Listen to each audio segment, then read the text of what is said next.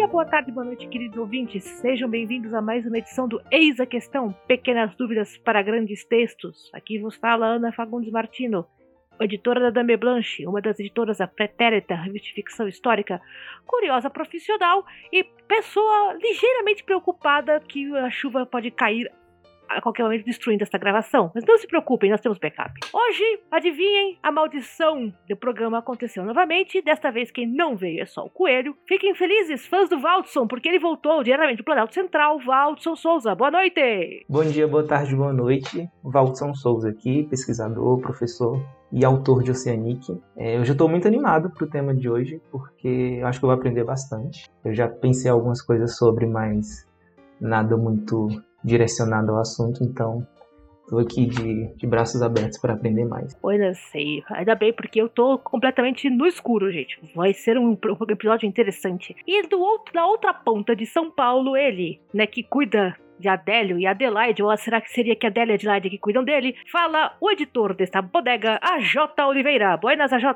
Bom dia, boa tarde, boa noite, senhoras e senhores proletariado não binário. Estamos aí hoje para discutir os grandes mistérios aí, Mistérios da Meia-Noite Queer. Ou seja, a gente vai descobrir hoje se o mascote da Copa do Catar, a tapioca homofóbica, faz parte do horror queer ou não.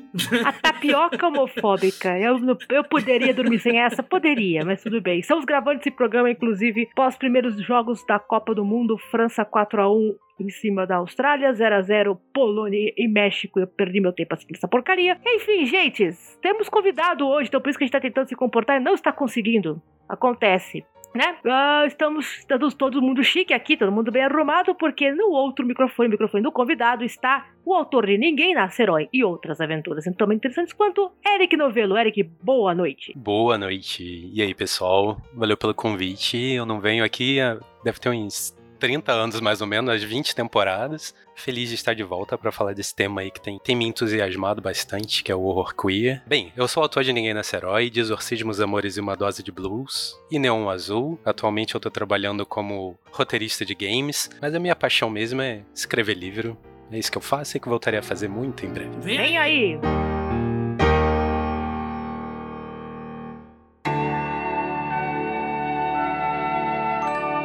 Escrever ou comer?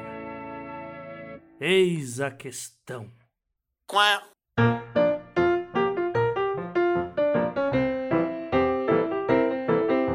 Bom, como vocês perceberam, o tema de hoje é horror queer. E aí você já deve estar pensando, PQP, mas que caramba que é isso? Muito bem. Meninos, me ajudem nessa. Como é que vocês tentariam diferenciar o quê? O que é horror, horror e o horror queer. Agora eu vou deixar a bomba para vocês porque o público deve estar pensando, tem diferença? É, eu vou, eu vou tentar explicar aqui aquilo que eu acredito, mas é, o Eric que, que, estuda e pesquisa mais sobre isso, quando ele complementar vai ser interessante. É, eu sempre gosto de pensar assim, quando a gente olha para produção de, de, grupos minorizados, né, de pessoas que fazem parte desse grupo, geralmente a gente está olhando para o sistema, né, e entender ali que existem pessoas que têm características marcadas porque elas e a identidade delas são entendidas como universal. Então, por exemplo, a gente não teria necessidade de falar horror hétero, porque tudo que a gente encontra e a maioria das coisas que a gente encontra dentro desse gênero e de outros gêneros literários, enfim, é, outras mídias também, é produzido por essa galera, né? E não é que uh, LGBTQIA+ não tenham produzido horror ao longo dos anos, mas eu acho que quando a gente sempre tem essas nomenclaturas e esses termos que chamam a atenção para um tipo de produção específico, a gente nomeia uma realidade e pode entender tanto quanto o gênero em si, ao longo dos anos, foi falando sobre essas pessoas, é, quanto também o que essas pessoas têm a dizer dentro desses espaços, né? E isso é bem próximo, por exemplo, quando a gente pega a ideia de afrofuturismo, porque muita gente questiona, né? Ah, então, para que eu vou falar de afrofuturismo se é, eu não marco outras, outros grupos, né, de outras características para falar sobre isso? Mas é justamente essa lógica de trazer, né? É, atenção para essas questões. E aí, quando eu penso no, no horror queer, é, primeiro porque a gente já encontra. Inclusive, é interessante porque esses dias eu tava. Assisti pela primeira vez entrevista com o vampiro. É, e o filme, né, o mais antigo de, na década de 90. E ali tem um subtexto ali queer muito forte, né, durante a narrativa. É, e aí acho que quando a gente olha para o horror queer, a gente pode tanto revisitar essas obras que não deixar essas questões explícitas, mas também se volta a olhar, a olhar, a olhar para obras de pessoas que realmente estão produzindo a partir dessa perspectiva. Né? Uhum. Uma, eu queria só acrescentar uma coisinha, que eu li aquele é um, caramba, agora eu vou falhar loucamente que eu não lembro o nome do livro, mas ele fala sobre gays da história, né? Que, tipo, pessoas LGBTs em geral, que na época era tudo gay, tudo era gay, né? Um monte de gay, até as mulheres, tudo gay, mas que escreviam, que faziam vários tipos de arte diferentes e que é, a partir do que você entende hoje sobre isso, você consegue encontrar esses pontos, né? Nas suas próprias obras. Então eu acho que também é algo que, é, que se fale quando a gente fala de horror queer e tal, não é a questão apenas de inventar um gênero novo, mas sim de reconhecer uh, sinais que estavam ali que talvez pela falta de globalização, pela falta de entendimento do outro, não eram compreendidos os sinais, né? Não eram compreendidos os tipos de, de conflitos, os tipos de dramas e só se dava algo como, nossa, que fantástico, espetacular e não, só estava ali, era a realidade daquela pessoa, né? Mas acho que o Eric vai poder falar muito melhor disso do que eu. Não, acho que vocês falaram tudo e mais um pouco. Assim, eu tendo a pensar o horror queer como algo que, que a gente não deve tentar classificar demais. Assim, teve uma, uma newsletter minha que eu criei assim da cabeça 10 mandamentos do horror queer, botei lá. E uma delas fala justamente de que o termo queer, né, ele, ele é transgressor por si só, né? A, a definição de queer subentende-se uma, uma transgressão. Então, que horror queer ou fantasia queer encontraria nessas brechas classificatórias, né, as ferramentas para torcer qualquer definição de gênero, conforme a vontade de quem está criando esse produto. Porque dentro e fora da literatura, gênero é performance e esse papo todo, né? Então, a o, é como se o horror queer tivesse em si, como tivesse o próprio impulso transgressor. Então acho bacana assim a gente a gente entender, mas a gente também não ficar muito, né? Tipo, sei lá, se eu, se eu escrever alguma coisa como pessoa queer, é, eu não vou ficar me prendendo a um conjunto de coisas, não sei o quê. Talvez lá na frente isso possa ser lido de outra maneira. E aí entra o que vocês falaram, assim, de, né, sei lá, textos antigos que na época não seriam lidos como horror queer, hoje em dia a gente vai ler. Acho que o, o importante para mim assim, é que fantasia, né, e o horror para mim é parte da fantasia, ou dessa torcida no guarda-chuva aí do fantástico, é, é uma forma de desobediência, né? A fantasia é uma forma de você desobedecer a uma realidade sendo que a realidade é um espaço que diz para você que você não cabe dentro dela. Seja de que a qual minoria você pertence, né? Alguém falou para você, não, você não faz parte disso aqui. E a fantasia vai te, te abraça e fala, não, sim, você pode fazer. Você pode ser o herói ou você pode ser o monstro. Porque no queer você pode se permitir ser um monstro, você pode se permitir não ser perfeito. Mas você pode também ser aquele cara que vai matar o monstro que representa, sei lá, homofobia ou qualquer coisa do tipo. Não sei, não sei se eu tô falando demais, eu tô. Eu tô achando bem ok. Até porque, assim, quando. Pro ouvinte até entender um pouco melhor, se já não entende, que a gente já falou sobre isso algumas vezes aqui. A gente, até em outros gêneros, ou acho que no, no terror isso é muito mais. É, no terror e no horror isso é muito é muito claro, né? Porque se a gente for voltar um pouco né, em coisas mais é, temas clássicos, como por exemplo a invenção do que é o zumbi, né? Como o porquê que se deu isso, né? Que é, vai muito dessa do medo que se tinha da pessoa escravizada americana se voltar, né? Contra o, as pessoas brancas, ou senão a ideia de invasão alienígena que se dá pelo medo do outro que o americano tem por simplesmente ser um medo de si próprio, né? Como eu domino todos que eu sou imperialista fodão do cacete, eu tenho muito medo de surgir, sei lá, uma ascensão da tapioca homofóbica vindo dominar a gente. Então, a gente vê esses signos aparecendo em vários tipos de clássicos, né, da, da literatura. Acho que a gente não tem como não falar também sobre a parte queer falando sobre Drácula, né? O... E aí, pra gente conseguir enxergar melhor essas raízes, a gente tem que é, pensar dessa forma, né? De, não, como o Eric falou, não como uma, uma fórmula, mas simplesmente o, porque, o que, que o autor tinha na cabeça dele com vivência que criou aquilo naturalmente, né? Eu acho que vai mais ou menos nessa linha, né? Se você for parar pra pensar é. um pouco também da origem, né? Alien do latim, aquilo que é o outro, aí a gente começa a discussão do que que faz o alienígena, né? Porque se você for pegar as histórias por exemplo, classiconas de ficção científica, aquelas da Era de Ouro, o outro sempre tem traços asiáticos, sempre tem traços negroides, sempre tem traços que do, contra o comparado com o, o herói que é quase sempre loiro, né? Então o horror é um pouco isso uhum. também. O monstro, você falou da, do Drácula, eu peguei a Carmília que veio antes, né? Que era a, a lésbica que pegava casadas, né? E, tipo, isso é, esse é horror. É pra, gente, é pra gente olhar e falar, não, eu não quero ser que nem ela, né? Mas a coisa. Não. É, a, a ideia, a ideia, né? A ideia vitoriana é do, do monstro, você olhar para ele como um, um aviso para não ser igual a isto. Né? Daí que você uhum. tem a, a, ideia do monstro como algo repulsivo, né? E de repente você tem aí pegou pelo horror, se pegando zumbi, eu lembrei do, do George Romero, né? Que botou um bando de zumbi no shopping e você chega numa hora que você não sabe quem é aquele zumbi. São os caras que estão presos no shopping que estão tentando entrar. Então, uhum. de repente, eu, eu, eu, eu, imagino eu, né, como leiga, pessoa que observa assustada, é que a ideia do Rokuira ele também de virar a mesa. Assim, ok, o alienígena é. não sou eu desta vez. Eu não sei se virar a mesa, mas tem uma reflexão que é muito importante, assim, que é sempre pensar quem a gente está colocando no papel de monstro, né? E uhum. quem são os nossos heróis.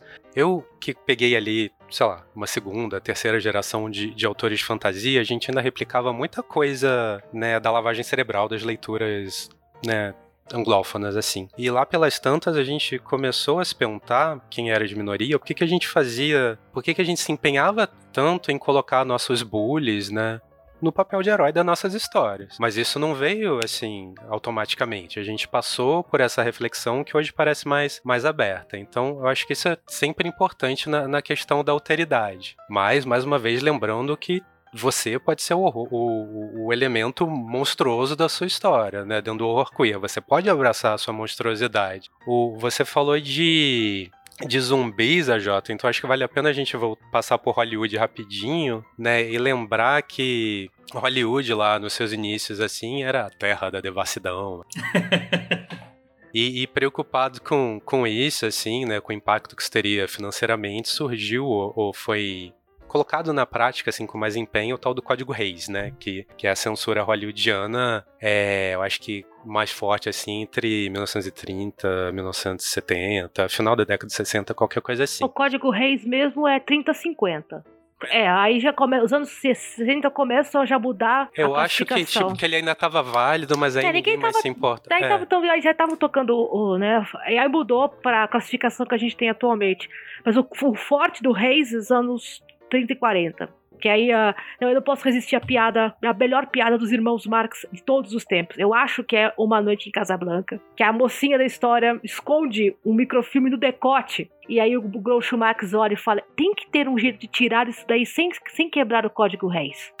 e, é isso a piada. Você entendeu? Você entendeu, mas tem que ter um jeito, porque né, o código é uma porcaria, não podia mostrar nada. É, mas assim, é muito doido. Eu cheguei a dar uma pesquisada e assim, não podia falar de sexo, ok? Não podia falar de drogas, não podia ter nudez, posturas vulgares, né? Falas vulgares. Não podia matar policial. Mas também não podia é, mostrar a miscigenação, né, interracial. Você não podia ter um casal que um fosse negro, outro branco. Você não podia ter. Eu sei que eu tô monotemático, mas era o Catar?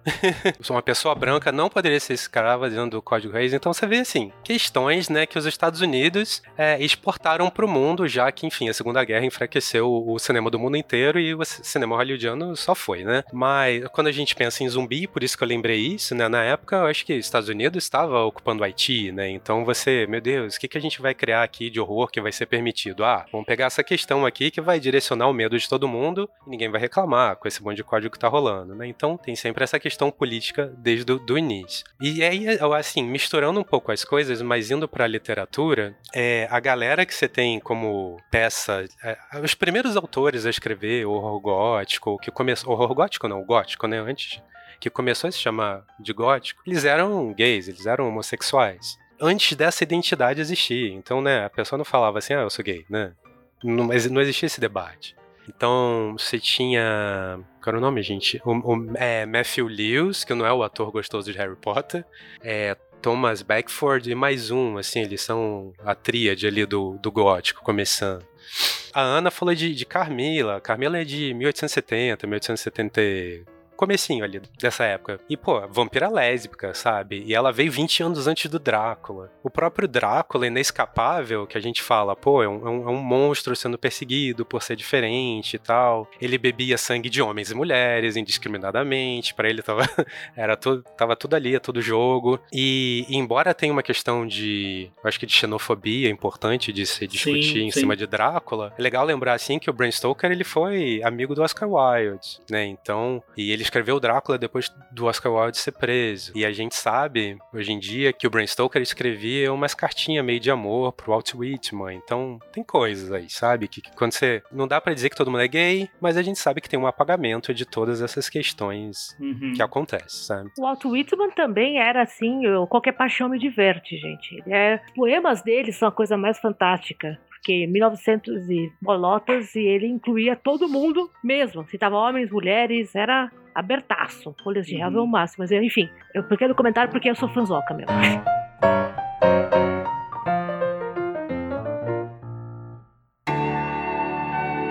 Como abrir uma editora se eu só tenho seis reais no bolso? Eis a questão. Quá.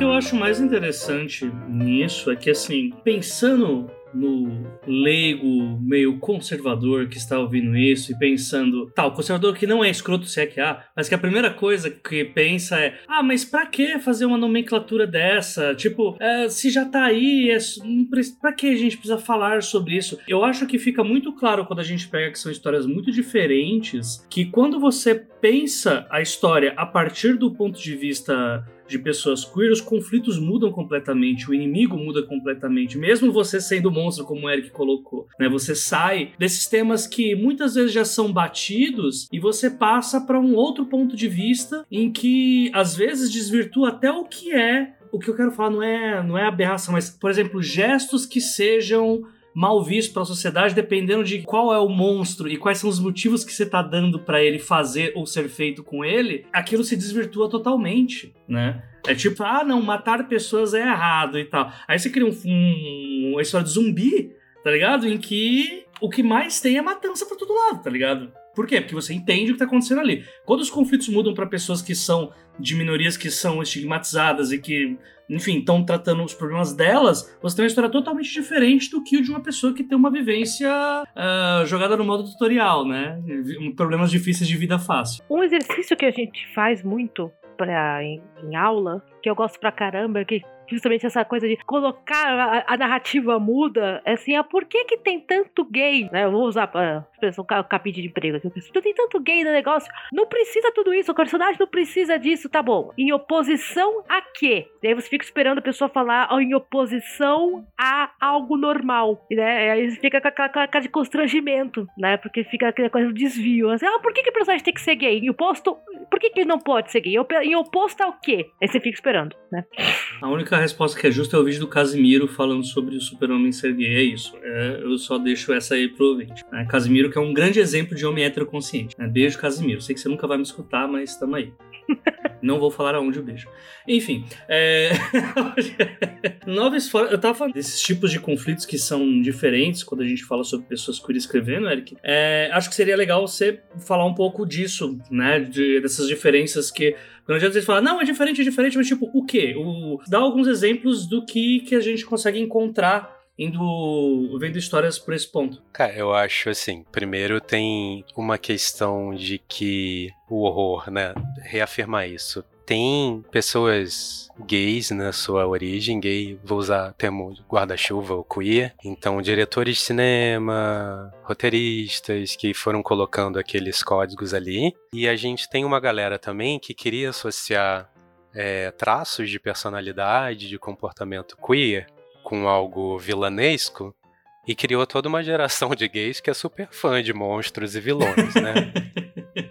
né? Obrigado, Disney.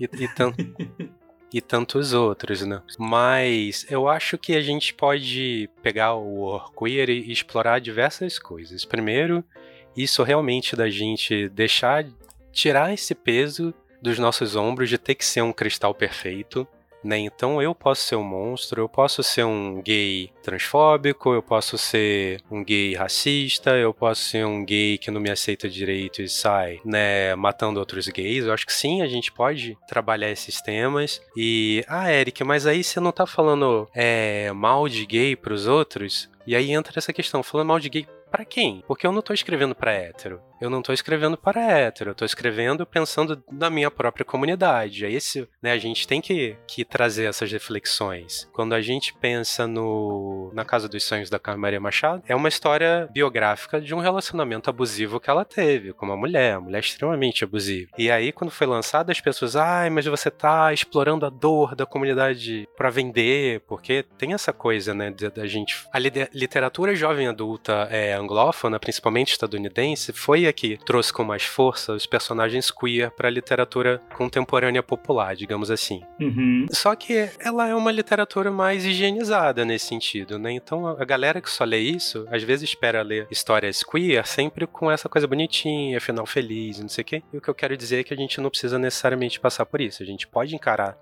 nossos próprios demônios também. Esse é um ponto. O outro ponto é, nós podemos ser os monstros de maneiras vingativas também. Então eu posso ser o monstro que vai atrás do, do homofóbico, né? Eu posso ser o, o, monstro que faz o acerto de contas, né? Eu posso estar tá pensando um pouco em eu vou devagar, mas vai fazer sentido. Em horror latino-americano contemporâneo, a gente tem uma questão muito forte, que é assim, quando a gente pensa, por exemplo, é, filme de exorcismo de, de Casa Mal Assombrada nos Estados Unidos a galera chega nessa casa e quer se livrar dos fantasmas. Você quer exorcizar esse patrimônio para que ele possa ser reincorporado. Na América Latina como um todo, a gente quer dar voz a esses fantasmas. A gente quer encontrar esses corpos que não foram encontrados. Então, só de ser latino-americano, a gente já tem uma inversão de ponto de vista muito forte. E eu acho que isso vale também pro Orqueer, né? A gente pegar esses fantasmas, esse pessoal que lutou pela gente, que veio antes da gente, dar voz a eles também.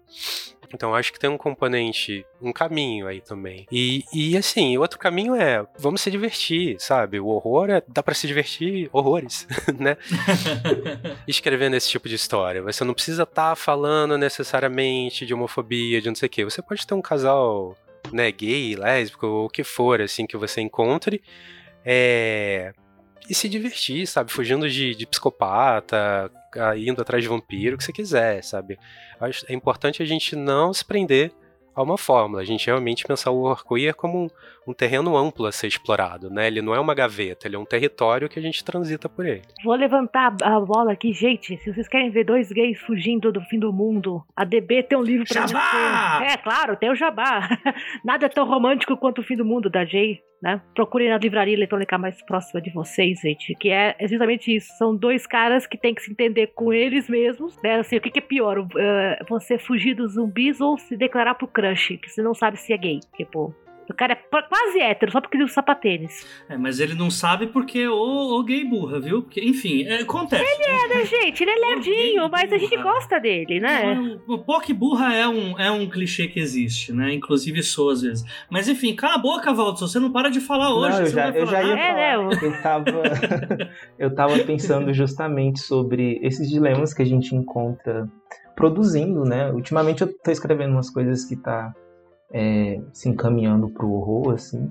E para mim, o momento foi, foi uma surpresa. Apesar de consumir bastante antes, eu nunca tinha tentado escrever, né? E parte minha ficou... É até bom ouvir o Eric falar que ele falou hoje, porque parte minha ainda estava pensando muito em como abordar algumas temáticas, né? Apesar da maioria dos meus personagens eu não me preocupar muito isso com Oceanic mesmo tem um final ali que é ideal para um tipo de representação. É, talvez fosse de outra forma que as pessoas quisessem, né? Porque tem um personagem que morre ou desaparece, você não sabe ao certo. É, e durante muito tempo, quando eu estava escrevendo, eu ficava pensando, né, se dessa obrigatoriedade que às vezes a gente pensa de de ter um final feliz, mas eu acho que a gente consegue produzir para além disso, né? Porque primeiro a gente pode escrever o que a gente quiser, da forma que a gente quiser pensar esses temas, né? É, e olhando pro horror, assim, era até uma pergunta que eu quero jogar para vocês aqui, porque a gente encontra, né? Não só porque o horror tradicionalmente fez isso, né? De, por exemplo, tornar essas metáforas, esses discursos que aparecem através dos monstros e das situações ali, codificar né, características de grupos racializados e pessoas LGBT também. E eu sempre penso em como é, como a gente consegue utilizar essas temáticas, né? Então,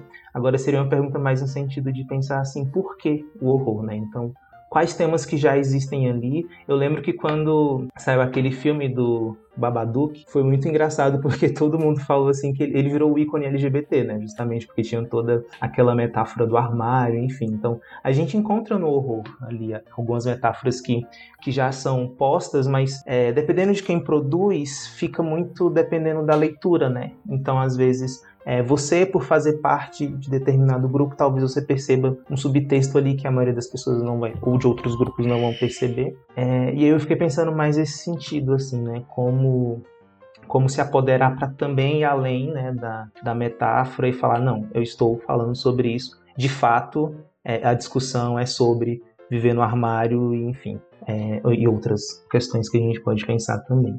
Eu, eu só queria colocar uma coisa, primeiro agradecer o Eric, porque eu também sou militante da luta contra o personagem cosplay de genro. É, chega de cosplay de genro, eu odeio cosplay de genro. Eu não gosto do Fernando Haddad porque ele é muito cosplay de genro. Eu não quero falar com pessoas nem ler pessoas que parece que elas estão engomadinhas para conhecer seu sogro e sua sogra e fazer bonito, para depois de dois anos terminar um relacionamento com um chifre. Então, muito obrigado, Eric, por isso. Mas eu gosto muito dessa, dessa pergunta que o, que o Valdir colocou, porque no fim a gente tá, putz, assim, sofrendo muito com essa parada da. A gente tá numa época em que muito se fala, né? Principalmente Twitter né, a internet, né, da ai, a responsabilidade do comunicador. E sendo que é, é uma. Por muito se fala sobre isso, né? Porque coincidentemente é por uma rede que todo mundo gosta mais de falar do que escutar. E aí todo mundo tem que se preocupar em falar. Mas ninguém tem que se preocupar na responsabilidade de entender, né? Que se a pessoa ela lê algo já predisposta a não gostar ou de ver na sua caixinha fechada, ela não vai conseguir absorver o que, que é que está sendo passado para ela. E a gente tem realmente assim, um crescimento aqui no, no Brasil, inclusive isso vai para a retrospectiva do fim do ano, da galera que não tá entendendo é, mensagens ou que a, a gente deve fazer uma categoria, categoria leitor fiscal de cu, porque é uma galera que não, tipo, lê o, o que tá sendo colocado ali, por exemplo, ah, eu não quero, como ousa colocar uma história LGBT que tem um padre? Eu sou cristão, eu ah, me sinto ofendido com isso. Só que, tipo, a história não é sobre isso. Você tá, você tá lendo querendo um viés seu. Você, tá, você não quer que o, o autor te dê o que o autor quer escrever. Você quer que o autor escreva aquilo que você quer ler. E isso acaba muitas vezes sendo uma armadilha muito foda para quem escreve, né? Que aí a gente entra naquele negócio de uh, se você vai escrever para ser popular ou se você vai escrever aquilo que você quer e foda-se todo mundo. Então acho que, lógico, quem vai escrever horror sabe que vai escrever uma coisa mais de nicho, né, Eric? É um acréscimo que eu queria colocar, porque no fim acho que para quem é independente tá escutando a gente, fica esse dilema, né? E aí, como que sai dessa armadilha? Spoiler, não sai, né? Tipo.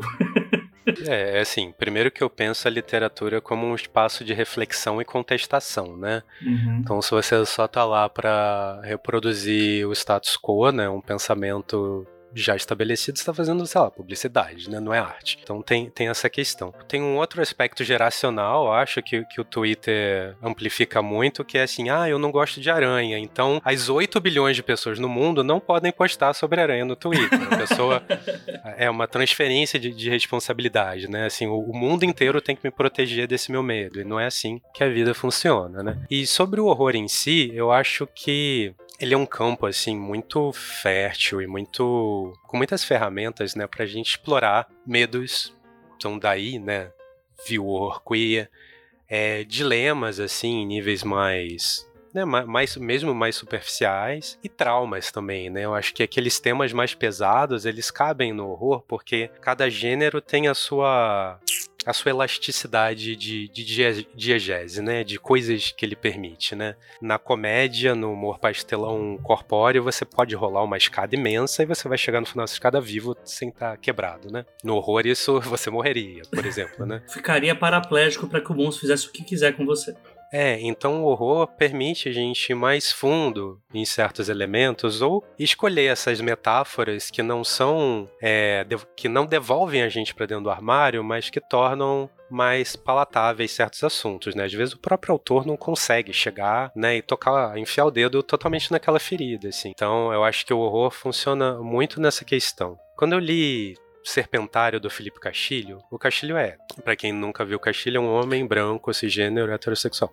Mas tem saúde, é isso que importa no fim, né? Quem nunca errou, né? Tem saúde. E lá pelas tantas, é, tem uma cena que fala de terapia de conversão. Fala assim, mostra, né? Uma das, uma das personagens passando por terapia de conversão. Quando ele falou comigo, ele falou: Eric, eu não sei o que eu faço. Eu não sei se eu boto mais leve, né? Pra não ter um impacto, doso isso, ou se eu só coloco o negócio como ele é. E eu falei assim, cara, enfia o pé na jaca. Tem que ser como ele é, tem que doer, a gente tem que mostrar. Por sorte, ele não me ouviu. Ele ouviu a leitura sensível dele e amenizou. Porque a cena amenizada, quando eu li, me fez muito mal. Eu demorei muito, assim, uma, uma coisa de, de parágrafos, é muito curta. Uhum. E eu li o, o livro inteiro, assim, num pique, aquela cena, sabe, assim, me destruiu. Então, assim, existe sim uma responsabilidade, óbvio, tudo, a gente é responsável por tudo que a gente coloca no mundo como, como, como escritor, e a gente vai desenvolvendo esse senso aí do que colocar, o que não colocar, até onde acelerar, ou, né, dosar essas coisas, mas eu não acho que tem uma regra eu acho que tem um impacto que vai, vai, vai impactar as pessoas de maneiras diferentes, assim. A gente tem que tomar cuidado para não cair pro outro lado, para não virar o código Reis, entendeu? Mas também, igual, esse exemplo que você colocou, Eric, eu, eu já vi você falando. Não, na verdade, o Castilho falou sobre isso comigo. E até hoje eu não tenho meio que uma resposta sobre isso. Eu não consigo dizer que, nossa, que bom que não ficou tão pesado ou que foi tão leve. Porque às vezes, às vezes cai naquilo, né? Às vezes o quanto mais leve você colocar e o que você não coloca dá mais medo ainda do que se você deixa a coisa gráfica. É. Né? Eu acho que o lance dessa cena é o gatilho para usar né, a, a, palavra, o gatilho maior ia ser justamente em quem já passou por isso. Uhum. Então, quem carrega o trauma dentro de si. Então, talvez seria sacanagem, né? Fazer uhum. a pessoa reviver um trauma em Sim. profundidade, né? Mas não tem resposta, eu acho que certa, assim. Tem a gente aprender. E também dependeria também o tipo de história, né? Porque, tipo, eu, eu li o Serpentário, né? Até essa parte do livro, a história não tá tão pesada assim. Né? Tipo, eu acho que se é uma história que ela já é. já começa pé na porta, soco na cara, porta do inferno aberto e foda-se, ela. Você já tá. Você já entra meio no. Pronto, a partir daqui é isso que eu vou encontrar, tá ligado? E acho que quando, aí quando é muito brusco já, que a intenção, tipo, que fica nítido que, ah, aqui eu vou pesar a mão porque aqui é para chocar, né? É como você falou, é um grande depende, né? Vai muito dizer, é, não do o que é certo ou errado, mas qual tipo de história, quais são as intenções do autor, qual que é o tipo de... Tipo, o que que é pesado naquela história, né? Tipo, aquilo é estilo ou é só o autor que, né, tem o carinho com o peso de uma patada de rinoceronte, né? Não, e, e também, se me permitem a intromissão, como o livro ele é um diálogo, né? O autor começa e o leitor termina. Você não tem como adivinhar o que tu, todos os seus leitores querem. Você pode tirar uma média. Então, não tem uma, uma, uma resposta sobre o que que vai, o que que pesa o gatilho ou não pesa o gatilho, porque se tem milhões de experiências possíveis e uma uma coisa que me fascina a ideia do horror é que das reações viscerais, não importa qual é o seu repertório, uma reação visceral, uma reação visceral. O susto, todo mundo. A gente chora e tem susto pelas mesmas coisas, embora a gente ria de coisas diferentes. O riso é cultural, o choque, o nojo, ele é humano. Uhum. Então, talvez tenha um pouco disso também. A gente não querer encarar esses, esses pânicos, né? E querer se proteger mesmo, né? Mas aí é como descamba para o fiscal de orifícios alheios que você tá querendo mexer no meio. Então, como, como o, autor é meio complicado você saber, ok. É, o mais, eu acho que o mais interessante nisso é que pensar sobre isso é, é legal por, pelo fato de que a gente tá falando realmente de uma. de algo que acontece do status quo contra pessoas que já são oprimidas, né? Então, a, isso é o que torna a, a discussão interessante, né?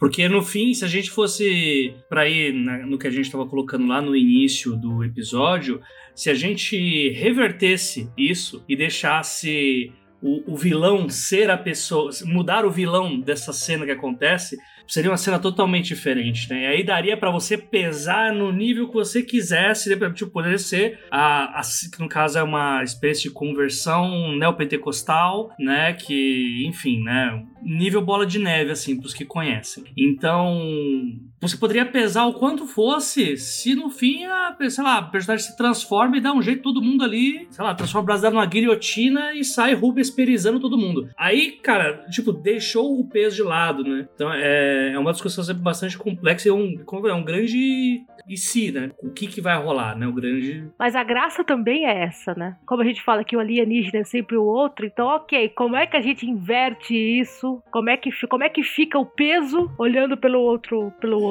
ângulo? Essa é a parte que me deixa assim, ok, eu não imaginava isso, porque as experiências são variadas. Então, assim, ok, eu não tinha ideia. Mesmo que você tenha ideia, mesmo que você converse, mesmo que você conviva numa mesma coisa, então quando você fala, opa, é, algo, é, tem, tem, tem algo aqui que eu não vi.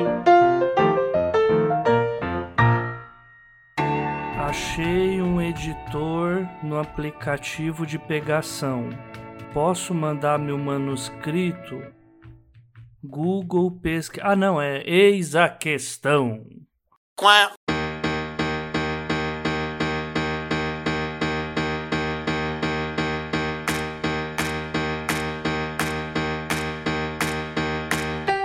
Eu acho que a gente sim deve fazer criar monstros que metam medo em quem costumava meter medo na gente, né? Então monstros que metam medo em generais, metam medo em fascistas, em homofóbicos, em racistas, sim. Eu acho que a gente nunca deve menosprezar a capacidade de né, de criação de imaginários, que é a literatura, né? A gente uhum. tá o tempo inteiro disputando imaginários dentro e fora da, né, da realidade, digamos assim, na ficção e na realidade. Então é bom que existam esses monstros. É, mas a gente também pode por esse aspecto denuncista, então bater nessas questões aí como do serpentário, né? E aí exigir é, um, um certo tato.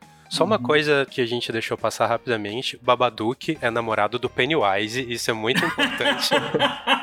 não, era da, não era da Cuca? Eu sou, da, sou, do tempo que o Babadook tinha um caso com a Cuca. Não, ele é namorado do Pennywise. E o Babadook é um ótimo exemplo de metáfora, né? Assim, uhum. tem um lance de, de, dentro do armário que gerou brincadeira, mas é, algumas pessoas leem como luto e eu vejo como um baita filme sobre depressão, cara. Um negócio que é um monstro que você não se livra dele, vai estar tá uhum. lá, no teu armário, né? Então, é muito, é, sabe, é um, é um, o horror é um terreno, assim, muito fértil pra gente, como uhum. queer. É, uma coisa que, o, que o, o Walter tinha feito a, a pergunta sobre isso de é, como fazer as pessoas entenderem. E eu, eu tinha colocado bem, assim, eu, costumo ser um pouco direto, né? Tem saída? Não, não tem saída. E eu acho que é bom pra gente comparar com outras coisas, né? Que a gente tem um outro tipo de monstro, né? Que aí já não tá relacionado ao queer, né? Na verdade é totalmente o oposto disso, na minha opinião, que são as histórias de homem heterotóxico, né? Breaking Bad, aquele lá dos irlandês lá. Não, irlandês não, do.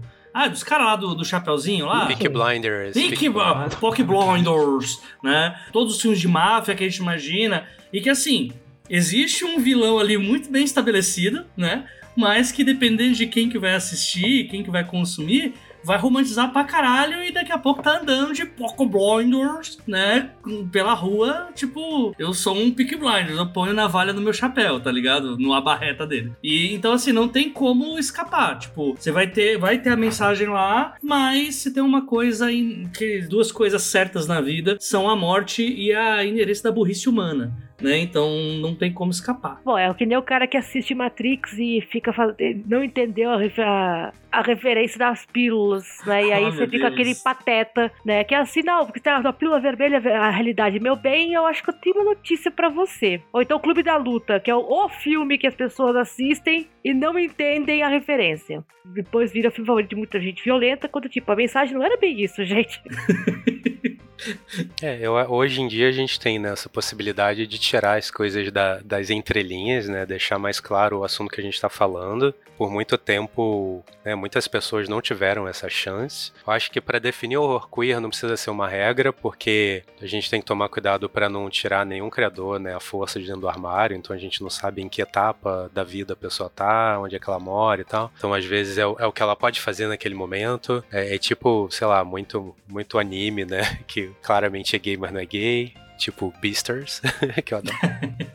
mas eu acho eu acho interessante pensar isso, como se é que existe uma maneira de deixar essas coisas claras, né? Tem, tem um ponto assim, certas coisas serão horror para um e não serão um horror para outros, né? Quando eu comecei a ler é, Lovecraft Country, por exemplo, eu comecei a me sentir muito mal, eu abandonei logo no começo. Eu falei, cara, isso aqui, que para mim tá sendo uma, uma, uma, experiência meio que de suspense, talvez pra uma pessoa negra seja meio que violence porn aqui, sabe? Alguma coisa meio eu não consegui encarar o livro. Uhum. Acabei vendo a série depois. Mas é, quando a gente pensa filmes policiais, eu acho que dá para pensar a mesma coisa. Assim, você pega, uhum. é, sei lá, a polícia é extremamente racista, mas você pega. É, teve uma época que a polícia invadia boates gays também. Aquilo ali é um filme policial ou é um filme de horror, né? Dependendo de quem tá assistindo. Então.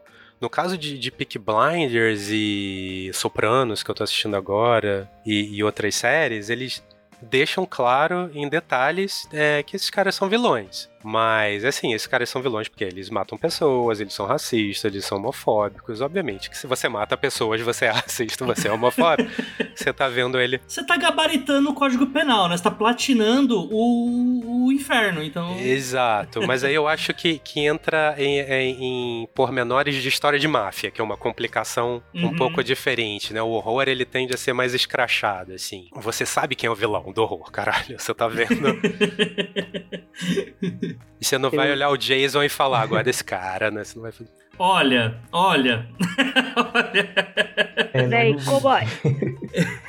Eu gosto do Fred, eu gosto do Fred. Pessoal Monster Fokker aí, um abraço pra todo mundo. Não julgarei. Não, não estamos não tamo, não tamo julgando, né? Você falou que assim, a vivência, eu acabei de pensar meia dúzia de séries que eu, a, eu pensei, ó, homens curtem, as mulheres olham e falam assim, bicho, você não tá entendendo muito bem o esquema. Tem nada a ver com horror, nada a ver com, né, mas sempre lembrou Sopranos, eu levantei Mad Men, que todo mundo adora os ternos, todo mundo adora os ternos do Don Draper, e não veio tanto que as secretárias dele, uhum. e nem as, as, as, outras publicitárias ralam naquele negócio. Você mas é, é, aquilo, o, o Eric, aí eu não sei se você vai concordar com isso, mas toda a história de heterossexual tóxico vira de máfia porque ele começa a gabaritar tudo. Chega uma hora que já não tem mais pra onde subir. Entendeu? Tipo, o Breaking Bad pra mim é revoltante, porque assim, antes de virar real máfia, ele tá vendo a namorada do, do Jess Pinkman lá vomitando, fala, não, deixa eu virar ela pra cima aqui pra ela afogar no próprio vômito. Isso não é máfia, tá ligado? É um filho da puta. Aí, só que, tipo, pra visão de quem tá. O pessoal realmente vai romantizar aquilo porque não tá entendendo que, apesar do nome Breaking Bad, que é se tornando mal, ou melhor, chutando balde, que é a tradução minha do coração, né? Tipo, cara, tá óbvio, a história é sobre isso. Só que a burrice humana não permite, né? Que a pessoa entenda que o cara é vilão, sendo que já tá dado tudo ali. Né? É, aí eu não sei se é burrice humana ou é desvio de caráter, né? Vamos sempre. é, bom ponto, bom ponto, bom ponto. Tem uma história engraçada, é Psicopata Americano, o filme, quando saiu, flopou porque ninguém entendeu se era uma crítica, se não era. Peraí, eu tenho que gostar desse cara, eu não tenho, ele tá passando ridículo, não tá? Aí flopou. Que é justamente a questão do filme, né? Você tá. O, o, o foco está nele. Ele se. Né, é o Christian Bale, gente. O que, que ele representa, né? Acho que as pessoas não. Quem ele representa quando percebe não vai querer é, se ver naquilo, né? Então é interessante. E aí eu fiquei lembrando quando o Eric tava falando dessa ideia do que, que a gente tem medo e do que, que determinados grupos têm medo, né? Porque é, se a gente pensar essa definição mais básica, assim, do horror, né? tem uma situação ali que, que gera medo. E um exemplo muito, muito bom de, de um filme que eu gosto é o Candyman, de a releitura agora, de 2021. Porque quando você. E ele acho que o filme tomou cuidado, inclusive, para mostrar, né? Como construir uma história de terror que é da perspectiva de uma minoria. Então você tem um protagonista negro que ele tá ali lidando ao mesmo tempo com a maldição, né? Você já tem esse monstro que assombra bairros periféricos, né? É, só que aí durante o filme você percebe não só como protagonista a todo tempo, ele tá fugindo da polícia, então é, ele não quer encontrar porque ele não quer determinado tipo de, de situação. Então a polícia é colocada como algo que, que gera medo, né, e que assusta. É, e ao mesmo tempo, como o Candyman, ele não ataca pessoas racializadas em nenhum momento do filme. Então, inclusive numa cena que tem é, porque o filme mostra muito isso, né? A, a, população branca, as personagens brancas que estão ali, elas não temem o Candyman, então elas falam o nome dele de frente pro espelho, né? E aí numa cena que tem acho que umas cinco amigas na, na escola, é, e elas vão invocar o, o Candyman, a única que tem um estalo, assim, tipo, de fugir e não querer aquilo é uma garota asiática. E ela fala, eu não vou mexer com isso não. E ela sai, assim. E aí o Candyman ataca essas outras pessoas. Então, isso é uma forma também né, da gente mostrar o que de fato assusta, como pessoas vão é, reagir. Então, eu lembro que no, no primeiro episódio de Lovecraft Country, eu gosto da forma que, que a personagem foge, né? Então, a forma que ela corre já demonstra muito como ela estava, inclusive, é, preparada para lidar com aquela situação, porque é, você não tem aquele, aquele estereótipo da, da mocinha que está caindo e tropeçando. Não, ela sai correndo, ela sabe que ela precisa sair dali. Então, é, é interessante a gente pensar também, né? Nesses recursos e, e nesses cuidados que algumas obras mais recentes conseguem colocar, né? Pra gente pensar no horror. Quem, Candyman, o filme é, é recente é um bom exemplo porque, primeiro, a história original foi escrita pelo Clive Barker, né? Que é um autor uhum. gay, embora a história original não tenha o, o, aspecto racial, né? Isso foi trazido pelos filmes, até onde eu saiba. É... E segundo que esse filme é cheio de cutucada, assim. Se eu não me engano, o, único branco que escapa é um carinha gay, né? Ele fala Candyman lá na frente do, do, do espelho, você fica esperando o gay morrer, né? Porque o gay tá ali no, nos grupos que sempre morre no e ele termina o filme vivo. E tem uma outra cena muito boa também, que é quando o protagonista para diante de uma loura, que eu não sei se está numa biblioteca, não lembro o que, que ela é assim, que é um clichêzão, assim, né, do, do, dessa coisa, né, da loura e do personagem negro, né. E a loura fica olhando assim para ele e ele só faz tipo um que, né? Você tá esperando que eu reaja de algum jeito? Então aquela cutucadinha assim no clichê que é muito boa, assim. E ele só segue a vida. A, a cutucada no clichê, acabei de lembrar de um, de um, clássico, né? Que é Casa Assombrada. O cara compra a casa, sua casa assombrada para reformar, porque, ai meu Deus, a minha família vai morar aqui. Qualquer pessoa de minoria sabe, né? Que você vai comprar a casa assombrada, o teu fantasma. Meu, dá licença, você vai sobrar das 5 a 6 que eu tô, tô em casa. Não vai dar tempo de eu ficar expulsando você, não. tipo, a gente se vira, costume com, com medo, né? Tem um, um bom exemplo, apesar de não ser um exemplo queer, né? Uh, tá, agora tá mais em foco por causa da série da, da Vandinha, né? Que é a família Adams, né? Que tem uma das melhores cenas da história do cinema. Que eu, eu só preciso resumir em duas palavras, que é Vandinha indígena. Então, assim. Cara, eu a genialidade ali, eu acho que é bom falar sobre familiadas nesse ponto, porque né? Vamos lá, lore pro ouvinte entender, né? A família Adams ela é uma leitura de como o americano médio vê o latino né? E aí você ter essa coisa. É quase uma forma do brasileiro, né? Pra mim, Familiares é extremamente brasileiro, que é você pegar. Ah, então quer dizer que você pensa que a gente é assim? Então a gente é assim mesmo agora, vai se fuder, tá ligado? Então eu vou me vestir de indígena e vou cortar a cabeça dos seus filhos, tá ligado? É isso. Eu, tem até uma, uma amiga minha, eu tava conversando com ela que ela, ela tá morando na Irlanda e ela casou com um moço belga. E ela postando coisas tipo: Bom dia, meus venezuelindos, vamos comer comer seus cachorros, a partir de agora é mamadeira de piroca e tudo mais. E ele usando o tradutor, né, e tentando entender, mas, mas por que que vocês estão falando que vocês são comunistas e vão comer as crianças das pessoas? Isso não é bom.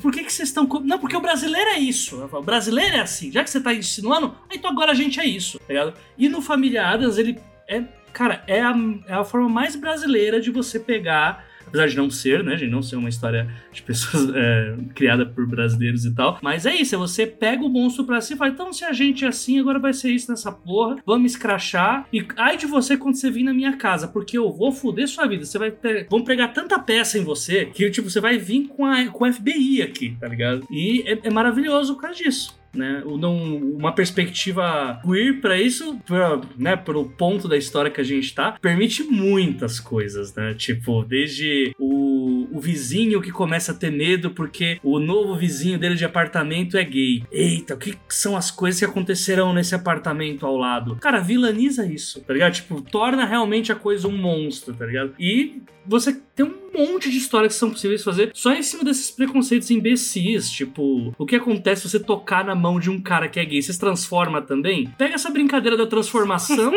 e, e, aí, o que, que você faz a pessoa? Não, coloca, não, não transforma, mas a mão pode, começa a apodrecer, a cair, tá ligado? Tipo, vamos chutar o balde, tá ligado? Você contrai alguma. Você vira que nem o rei novo lá da Casa do Dragão lá, termina só o candango. Tá Está amaldiçoado, apodrecer e ser imortal. Pronto. Pausa para, pausa para, vocês deveriam estar assistindo isso aqui ao vivo, tá? A Jota falou, pegando a mão e vira gay, todo mundo na plateia aqui. É, é isso aí. É assim que começa, minha gente. De certo modo, é. De certo modo, começa assim, né, gente? Né? E aí, outro parênteses para falar assim, que assim, uma coisa que eu amo no Charles Adams, que é o criador da família Adams, e da criação da família Adams, é que assim, eles são Uh, o Charles Adams criou para fazer a piada com a família americana tradicional, mas que coisa muito irônica que o Gomes e a Mortícia são os pais, pais amáveis uhum. para, né, Vandinha e seus irmãozinhos e que eles se adoram, eles se amam. É um tipo, é um relationship goals, né? Mortícia e a Gomes. E isso era para ser uma crítica. Então, tipo, esquisito o é Gomes é o hétero que não trai. Isso é fantasia máxima, cara. Ele idolatra a Mortícia. Então, gente, é esquisito quem? Então, Charles Adams que não mostra decapitações e não mostra os monstros nos, quadrinhos, né? Mas você olha e fala assim, cara, tá, tá vindo uma piranha, uma multidão de piranhas comer a família do cara e tem uns que o familiares estão olhando achando engraçadíssimo pegar uma delas pra colocar no aquário, sabe? É a melhor coisa quando você se toca que o Chester é o tio do churrasco da família Adams. Muda totalmente a tipo, meu Deus, é ele. Solteirão faz piada, só que não do jeito que a gente tá habituado. E, e, toda, toda família queria ter um mãozinha, né? Pra, pra ajudar as coisas. É, tipo, quem não queria ter um mãozinha? Gente, com essa eu acho que a gente encerra.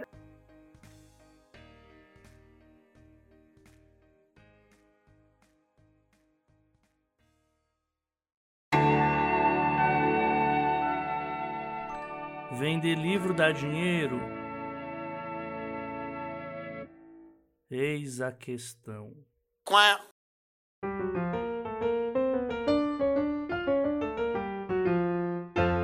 Ana, assim, antes da gente, você acha que vale algumas indicações. Por favor, queremos. Em considerações, indicações. O que que eu... Ok, gostei do tema. Por onde eu começo? O que que você sugere? Por onde a gente vai? Eu acho que, assim, vamos ler os clássicos, né? O Mary Shelley, Frankenstein. Eu acho que é importante ler. Retrato de Dorian Gray é importante ler. Carmila, talvez. Você pode ir pra lá. É, se você quiser ver cinema clássico, você tem, sei lá, o Nosferatu, foi dirigido pelo Murnau, que era gay também. Mas de literatura, eu curto muito Deixa Ela Entrar. Eu acho, se, se bobear, o autor é hétero, mas eu acho como horror queer, assim, uma puta história. Na Casa dos Sonhos, que a gente comentou, da Carmen Maria Machado, ela tem quadrinho também chamado The Low Low Woods, que é muito bom, mas fala de abuso, então cuidado se isso for um tema delicado para você. Um livro que eu ando pagando cada vez mais pau, assim, é Nossa Parte de Noite, da Mariana Henriques. É um tijolão, assim, um romance composto de novelas e contos, em que o personagem principal é um bissexual violento para caralho, assim. Ele, ele é tipo um... Isso é um spoiler, mas ele é tipo um arauto de um culto satânico, assim. Não é satânico, mas essa é a vibe. Ele não é o vilão, ele nem é o mocinho, então fica bem legal, assim, porque tem várias camadas. Puta, é impressionante e mostra mostra muito, assim, o quanto você pode ir com esse tema, assim, sabe? Sem, sem se preocupar. Bissexuais com, com olheiras e estafa, é isso? É, e, e ele ganha, ele ganha, ele acumula energia para fazer alguma das práticas dele, alguns dos rituais transando, então daí você imagina. Uhum. Opa! Tem o Garota Submersa, da Kathleen Kiernan, Pássaros na Boca, da Samantha Schweblin, tem uma coisa ou outra que você pode ler como horror queer. E de filme, só pra fechar, desculpa, tem o Thelma, que eu vi recentemente, que é tipo uma Carrie estranha lésbica, então acho que fica aí de dica. Gente, amiga, e com essa a gente encerra a nossa incursão aqui pelo universo horrível do horror. Eu, tava esperando pra fazer essa piada, perdão. Eric, meu bem, obrigada por ter vindo. Uh, e onde é que as pessoas te acham nas redes, agora que o Twitter tá desaparecendo da face da terra? Né? Sua newsletter, que aliás é muito boa, tá vendendo carro, fazendo curso, onde é que as pessoas te acham? Bem, eu tenho o site ericnovelo.com, eu tô no Twitter e no Instagram, você pode me achar lá, ou achar o meu clone americano chatíssimo que pegou a, o meu username antes de mim. E a minha newsletter, por enquanto, tá no Substack, é ericnovelo.substack.com chega lá, assina ou lê primeiro. Acho que são os lugares mais fáceis de me encontrar por aí. E por favor, leiam os livros do Eric, que são muito legais. Eu, particularmente, sou fã do Ninguém Nasce Herói, mas você pode começar por onde você acha melhor. Valdson, que novidades? Temos novidades? As pessoas te acham nas redes? Tem, tem tá com newsletter? O que, que você me manda aí? Por enquanto, nenhuma novidade, mas leiam o último conto que eu lancei. Te vejo no próximo mundo. É, e tô no Twitter, enquanto ele existir ainda, Valtson Underline, e no Instagram também, é a mesma arroba. Por enquanto, tô nessas duas. Por favor, leiam esse conto do Valtson, tá muito bom. A Jota, meu bem, quais são as últimas? Preciso de trabalho, gente. Mandem frilas, leitura crítica, edição de podcast, tamo aí. Vem aí, vem coisas, né? Estou, estou fechando, como já disse no último episódio, estamos aí. Bissexuais, Roberto Carlos Vampiro, Forró Piseiro Louco. Muitas aventuras aí, né? Pra desvendar um caso de feminicídio ou não de um humano contra uma vampira. É possível isso acontecer? Não sabemos. Então, vem aí, né? Em breve, tá já na mão de alguns betas aí, tá, estamos brincando. E é isso, acompanhe dos trabalhos. Se você estiver é, acompanhando o seu e-mail em breve, uma semana depois que esse podcast for lançado, você vai receber uma listinha com as tretas do ano que rolaram literariamente em 2022. Sim, houveram, né? Ou houve, mas vocês vão votar nessas tretas através do voto popular. Depois de fazer as categorias, nós faremos um episódio para dar o Oscar né? O Oscar desse meio é, tão inovador em suas brigas internas quanto o meio literário, né? Vai ter briga de pirataria? Vai, vai. Óbvio, tem uma categoria própria para isso. Vai ter briga de fiscal de cu? Ah, meu Deus, como assim? Ah, a gay tá pegando padre. Por que está na capa? Isso é contra a minha religião. Por que estou lendo isso? Por que estou na página 250 e não paro? Vocês estão destruindo minha vida. Vai ter Vai ter. Vai ter treta internacional, vai ter muita coisa. É, em breve vai chegar. Preciso de vocês respondendo isso. E dia 31 de dezembro o episódio tá no feed de vocês. Esse foi o Jabá da Tretospectiva 2022. É isso. Gente, fiquem atentos aí pra Tretospectiva, que a gente fala que tem uma roleta, né? Ou um calendário de tretas, né? No mundo. É a roda de Sansara do Satanás. Eita, é, que é bem esta. Eu não tô com lançamentos, né? Já, nem pessoais nem da DB. Por enquanto, estou tratando do próximo lançamento da DB, justamente é de horror, mas, e não mais não posso contar ainda. Então estejam aí no, em breve, realmente em breve. De minha parte, tem coisa nova em 2023, que eu acabei de vender um texto, então estou assim, feliz da vida que estarei na gringa novamente no 2023, não sei quando. Uh! Né, Caxing? E do mais, vocês me encontram, como sempre, no agregador, que é o anamartino.com, Ana com dois N's, que tá lá o Twitter enquanto existia, as outras redes sociais, as que eu consegui inventar, se eu conseguir entrar no Mastodon, eu vou ver o que, que rola. Vai abrir o cu, Ana? Puta, bicho, eu tô sem saber como funciona aquilo ali. Eu olho e falo, é, né. Eu tô, te, tô revendo minhas, minhas ideias de redes sociais. É o Twitter com canário. Twitter com canário e direitistas indianos. Eu mal me dou conta com os direitistas brasileiros que dirão de outros países. Então, vocês, anamartina.com, aliás, aviso, gente, o Eric Novello é com dois L's, viu? Eric Novello, né? Não vai colocar um L só que você não vai achar o cara. E Eric com C só. É, com C, só anda com K, gente. Então, só pra se esclarecer, porque, né, eu sou Ana com dois N's, inclusive chega a conta com Ana com dois N's por extenso, não quero saber. E para participar da Tretospectiva, participar aqui da, do grupo de Telegram mais animado e outras bagunças, seja um apoiador dos dois trabalhos barra eis a questão. Não, não, não, pera, pera, pera, tem uma coisa errada aí. Não, pra participar dos grupos você não precisa apoiar. Desculpa. Mas... Mas prefiro que apoie. É, ajuda. a pessoa animou. Mas enfim, apoie os 12 trabalhos. Tá no Catarse. Manda Pix, que aliás é o mesmo e-mail para perguntas, sugestões, questões. Quando é que você vai fazer programa sobre Dan Brown e outras piadas do gênero? Se você mandar Pix, você descobre qual é meu nome de verdade. Isso é muito interessante, gente. O segredo mais bem guardado depois do segredo de Fátima, o nome verdadeiro do AJ. Fa Inclusive, Fátima, que é minha mãe. Será que eu também sou um segredo de Fátima? Fica aí o. Não sei, a sua mãe, a sua mãe sabe que você existe para os seus vizinhos, né? Às vezes tenho minhas dúvidas, mas sim. Aécio Júnior. É, Sim. e o e-mail é o que? Os 12 trabalhos, arroba gmail.com. 12 é número. Mande sua sugestão, mande sua pergunta, mande suas ideias para retrospectiva, mande sua ideia de pauta, manda grana pro AJ, que a gente precisa manter esse programa funcionando. Mande amor, carinho e coisas do gênero. Eric, de novo, obrigada por ter vindo. Queridos ouvintes, obrigada por terem ouvido a gente. E a gente se vê na próxima edição.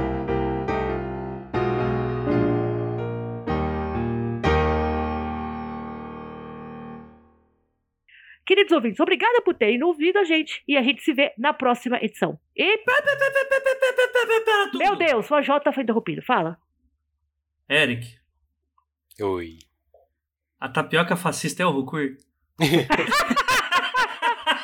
A última pergunta. E sobe o tema! Corta! Tinha que finalizar assim. Não, é, essa tem que entrar depois que entrar a musiquinha de temas. Ei, ei, ei, ei!